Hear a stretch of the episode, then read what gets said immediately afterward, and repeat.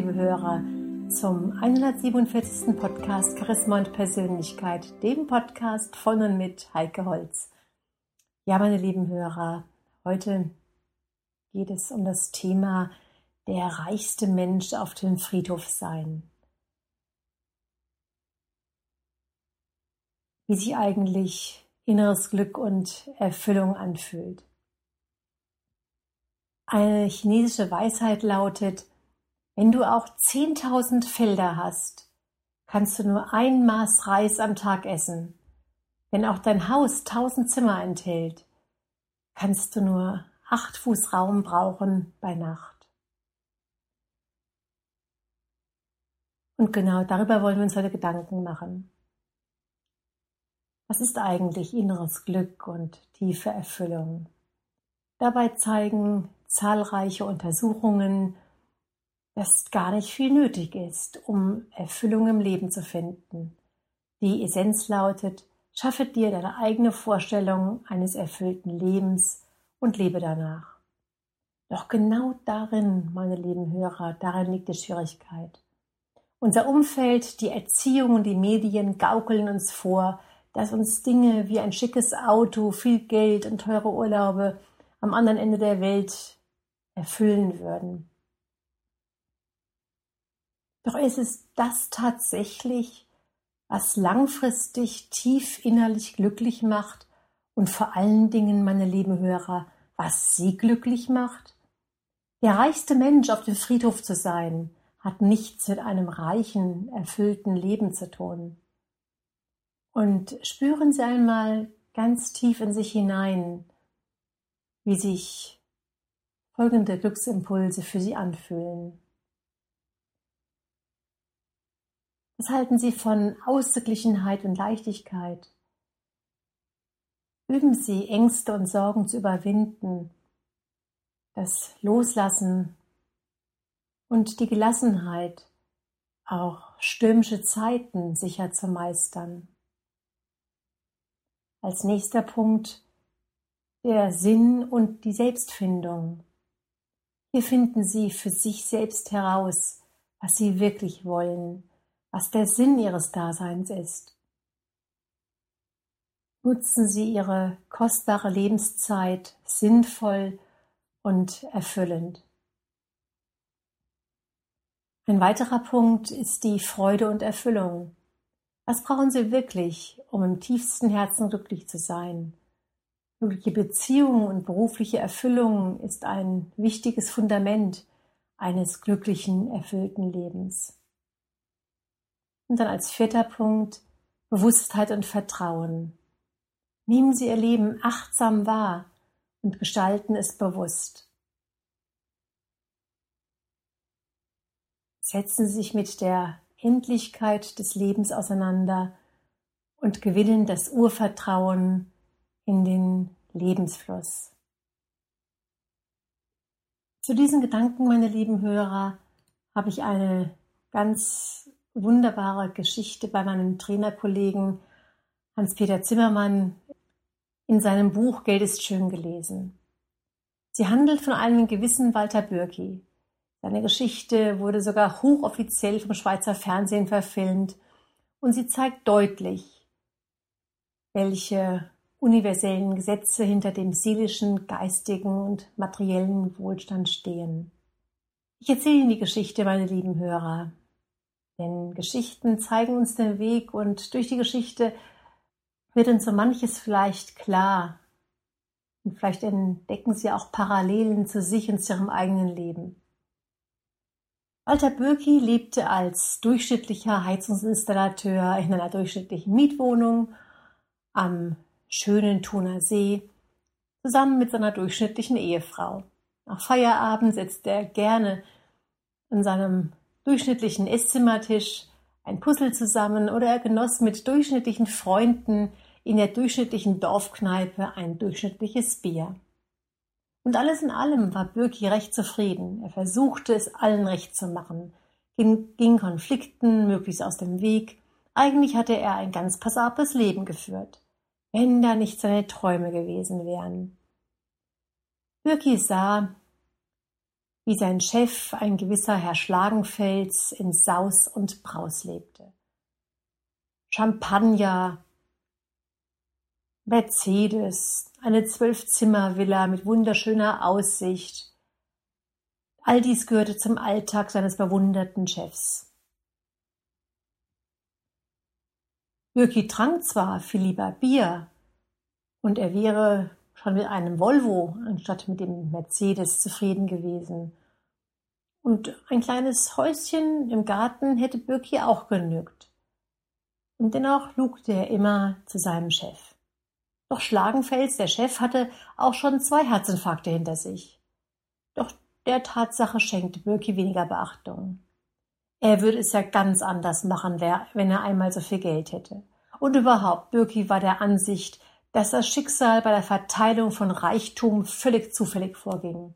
Doch halt, da war ja die Lottogesellschaft, die jeden Samstag die Gerechtigkeit ein wenig nachhilft. Birki füllte also Woche für Woche sein Zettelchen aus und notierte sich jeden Samstag brav seine sechs Zahlen plus Zusatzzahl, um einmal mehr festzustellen, dass er vom Schicksal vernachlässigt worden war. Doch eines Samstags war es wieder soweit. Birki traute seinen Augen nicht. Sechs richtige. Er, Birki, der Heizungsinstallateur vom Thuner See, ein reicher Mann. Das durfte doch nicht wahr sein. Birki glaubte es erst, als er nach ein paar Wochen den Scheck in seinen rauen Installateurshänden hielt. Doch von da an passierte etwas Seltsames. Birki schlief von da an nicht etwa besser, sondern schlechter. Zuerst führte es auf die Aufregung zurück. Später merkte er, dass es sich wohl eher um Angst handelte. Sein reicher Chef hatte ihm nämlich ans Herz gelegt, dass er jetzt zu diesem Geld Sorge tragen müsse. Sonst gehe es schneller wieder weg, als gekommen sei. Ob Schlagenfels wohl wegen dieser Angst seine zwei Herzinfarkte erlitten hatte? Wie dem auch sei, Birki schluckte die Angst hinunter und verließ sich ganz auf die Erfahrung seines reichen Chefs. Dieser rechnete ihm nämlich vor, dass er mit einem Sechsfamilienhaus eine sehr gute Rendite erzielen würde. Die Firma Schlagenfels würde mit Vergnügen die Verwaltung besorgen, so dass Birki überhaupt nichts zu tun bräuchte, als auf die regelmäßig eintrudelnden Zinsen zu warten und sich ein schönes Leben zu machen. Das klappte am Anfang auch sehr gut. Birki behielt sogar seine alte Arbeitsstelle. Alles ging seinen gewohnten Lauf. Das heißt nicht ganz. Die Birkis wurden jetzt natürlich mit anderen Augen angeschaut. Wie alle Lottomillionäre erhielten sie jede Menge Bettelbriefe. Was sollte Birki jetzt tun? Jetzt, wo das Schicksal ihm endlich etwas Geld geschenkt hatte, konnte er doch nicht alles wieder weggeben. Er ging auch nicht mehr so häufig in die Dorfkneipe, denn er spürte förmlich die fordernden Blicke seiner Kollegen, na los, Birki, bezahl doch diese Runde. Du hast es doch jetzt. Er gehörte nicht mehr zu ihresgleichen, das wusste Birki, und es schmerzte ihn. Er gehörte jedoch auch nicht zu den Reichen, das spürte er genauso. In seinen Gedanken war er noch immer der alte Heizungsinstallateur, einfach mit einem etwas dickeren Geldbeutel als früher. Um der wachsenden Einsamkeit zu entrinnen, begannen die Birkis sich ein paar Dinge zu gönnen einen schönen Urlaub, eine große Eigentumswohnung, und Frau Birki ließ sich zur Masseurin ausbilden. Aber noch immer kam keine rechte Freude auf. Die Birkis wurden von Tag zu Tag unglücklicher.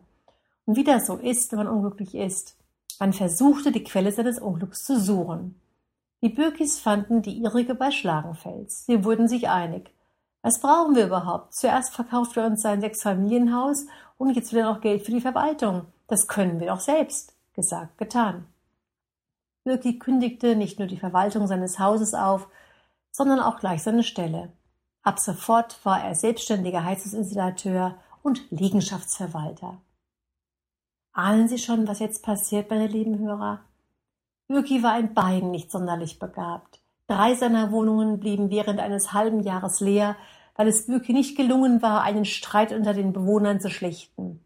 Frau Birki wurde immer kränker und und holte sich immer häufiger Rat bei einer Geistheilerin. Als die Forderungen von Birkis Gläubigern sich häuften, machte sie sich langsam aber sicher Verzweiflung breit. Frau Birki bezichtigte Schlagenfels öffentlich als Urheber ihres Unglücks. Dessen Anwalt drohte mit einer Ehrverletzungsklage. Frau Birki musste sich offiziell entschuldigen. Herrn Frau Birki zerstritten sich. Nach ungefähr zehn Jahren wurde über Birkis der Konkurs verhängt. Was übrig blieb, ein schier unüberwindlicher Schuldenberg, eine kaputte Ehe und der Verlust von Freundschaften und von der verlorenen Ehre, na ganz zu schweigen. Was will uns die Geschichte sagen, meine lieben Hörer? Soll sie uns vor dem Reichwerden warnen? Ganz sicher nicht. Herr Bürki mag die Ursache seines Unglücks bei seiner Frau oder einem seinem früheren Chef suchen. Aber wie ist denn tatsächlich? Er, er allein war schuld daran.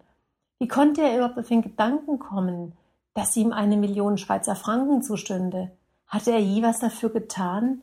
Hatte er sich je überlegt, dass Verdienen von Dienen kommt? Falls Sie jetzt sagen, na ja, dieser Bürki war eine Ausnahme, dann schauen Sie mal auf die Statistik der deutschen Lottomillionäre. Etwa 95 Prozent geben unumwunden zu, dass sie nach dem großen Gewinn eher unglücklicher geworden sind. Manche davon sind bankrott, viele haben sich scheiden lassen, einige haben sogar Selbstmord begangen. Hans-Peter Zimmermann sagt in seinem Buch Geld ist schön, dass wir uns vor Glücksspielen hüten sollen. Die heißen nämlich so, weil sie ihr ganzes Glück aufs Spiel setzen. Es sei denn, sie wüssten in ihrem tiefsten Innern, dass sie dieses Geld verdient haben. Wenn das nicht der Fall ist, wird ihnen ihr Unterbewusstsein immer wieder suggerieren, du hast es nicht verdient, dieses Geld gehört dir nicht. Und es wird dafür sorgen, dass der alte Zustand bald wiederhergestellt ist. Also stellen Sie sich wirklich die Frage, habe ich dieses Geld wirklich verdient? Wenn ein Mensch reich, aber unglücklich ist, dann nur deshalb, weil er dieses Geld nicht verdient hat. Das heißt, weil er sich sein Geld auf unredliche oder unmoralische Weise geholt hat. Wir können also den Ausspruch Geld allein macht nicht glücklich getrost umwandeln in unverdientes Geld macht nicht glücklich. Und wie sagt hier Aristoteles, und das ist so schön, wenn ein Mensch behauptet, mit Geld ließe sich alles erreichen, darf man sicher sein, dass er nie welches gehabt hat. Ja, meine lieben Hörer, das heute zum Thema der reichste Mensch auf dem Friedhof sein und dass Sie mal in sich hineinspüren, was Sie wirklich glücklich macht. Dass Sie sich vielleicht Gedanken machen über das Thema Ausgeglichenheit und Leichtigkeit, Sinn und Selbstfindung, Freude und Erfüllung, Bewusstheit und Vertrauen, also die Themen, die wir am Anfang des Podcasts aufgegriffen haben. Bis zum nächsten Mal wünsche ich Ihnen eine gute Zeit. Ihre Heike Holz.